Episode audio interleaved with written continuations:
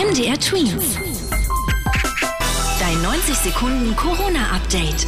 Wie gut bewältigt Deutschland die Corona-Krise? Eine australische Studie sagt mittelmäßig. In der Studie wurde ein Ranking erstellt, das zeigt, welches Land wie gut durch die Pandemie kommt. Deutschland liegt von den 98 Ländern auf der Liste auf Platz 55. Platz 1 geht an Neuseeland und den letzten Platz belegt Brasilien.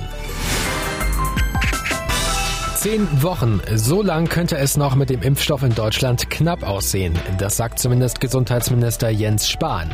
Diese Knappheit sorgt immer wieder für Kritik, da in ganz Europa gerade weniger geimpft wird als auf anderen Kontinenten. Mittlerweile versuchen schon die Bundesländer Lösungen zu finden. So will beispielsweise das Bundesland Berlin bei der Produktion mithelfen.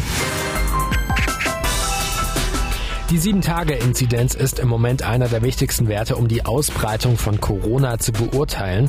Sie gibt an, wie viele sich von 100.000 Menschen durchschnittlich im Laufe der letzten Woche angesteckt haben. Zum ersten Mal seit drei Monaten liegt dieser Wert in Deutschland wieder unter 100.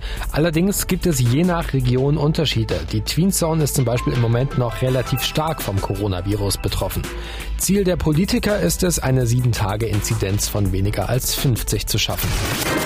MDR Twins.